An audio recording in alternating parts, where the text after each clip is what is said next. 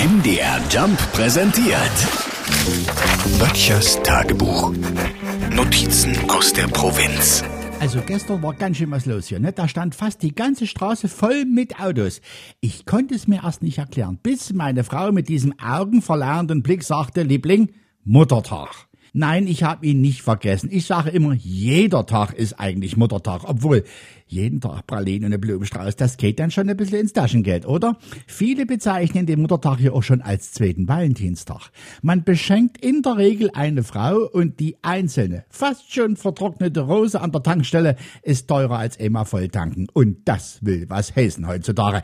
Deshalb bin ich schon lange dazu übergegangen, auch an solchen Tagen etwas Nützliches zu schenken. Ne, freilich. Gestern zum Beispiel habe ich meiner Mutter ein Holzkohlegrill geschenkt. Vors Jahr war es ein Gartentisch aus Bierkästen. Und und wenn meine Mutter in der Dreiraumwohnung dafür keinen Platz findet, nehme ich das Zeug wieder mit und sie kann sich ihre Geschenke dann immer bei mir anschauen, wenn sie mich wieder mal besuchen kommt. Eine Win-Win-Situation, oder?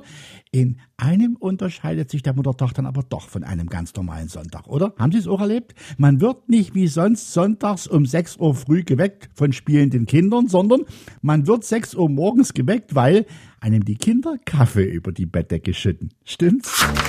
Böttchers Tagebuch. MDR Jump macht einfach Spaß.